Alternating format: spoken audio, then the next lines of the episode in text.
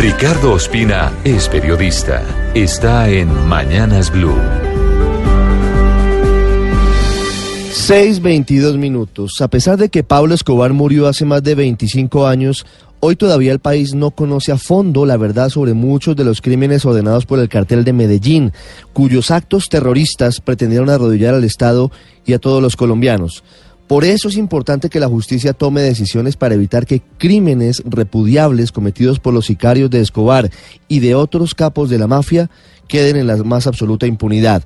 El caso más reciente nos devuelve a recordar cómo era la vida de los colombianos en los años 80 y a comienzos de los 90, en medio de la zozobra por la explosión de los carros bomba, los cínicos comunicados de los extraditables, el asesinato de miles de policías, periodistas, magistrados y el intento de exterminio de todos quienes tomaron decisiones judiciales y políticas en contra de Escobar y del cartel de Medellín.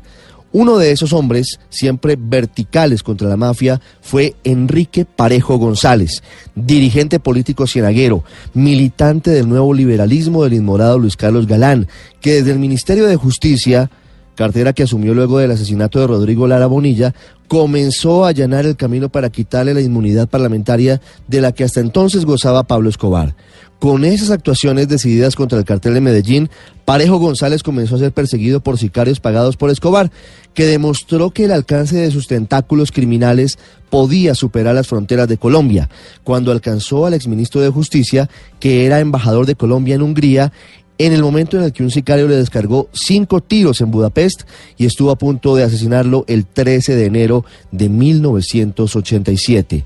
Han pasado 32 años desde ese atentado y hoy todavía no se conoce toda la verdad de ese hecho, por lo que la Fiscalía decidió declararlo crimen de lesa humanidad para evitar su prescripción, es decir, para que se pueda seguir investigando quiénes participaron del ataque, cómo lo planificaron y si todavía hay personas vivas que tengan que responder ante la justicia por estos hechos. El argumento es el que se ha usado en otros casos. Hubo un patrón sistemático y generalizado del cartel de Medellín en contra de la población civil. Lo más importante es que ahora se pase de esta importante decisión a la práctica, es decir, a que se vaya hasta el fondo del caso, aunque hay que recordar, como dicen los penalistas, cada minuto que pasa es la verdad que huye.